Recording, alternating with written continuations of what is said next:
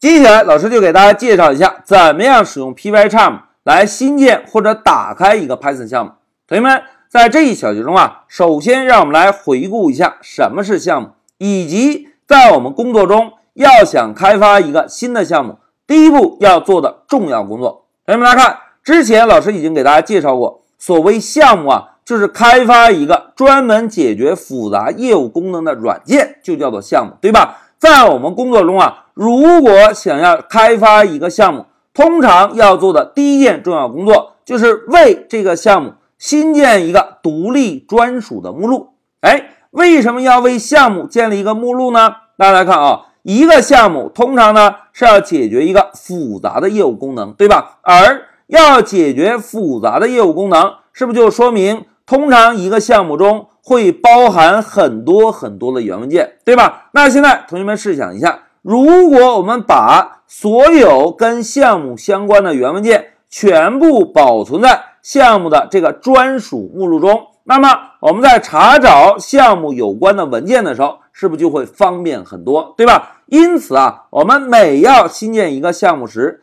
第一件事情实际上是为这个项目先新建一个独立专属的目录，同学们。在我们后续的学习过程中啊，每当接触一个新的独立的 Python 知识点，老师呢都会把这个知识点啊当成一个独立的项目。要介绍知识点之前，老师做的第一件事情，先为这个知识点确定一个项目，并且为这个项目建立一个独立专属的目录，并且把我们所有跟这个知识点相关的文件啊都保存在这个目录下。这样呢，可以方便同学们课下的练习以及复习。好，讲到这里啊，老师呢就先明确了一下项目的概念。所谓项目，用大白话来讲，就是解决复杂业务功能的软件。要开发项目，第一件事情要做什么？哎，第一件事情要为这个项目建立一个独立专属的目录。好，讲到这里，老师先暂停一下视频。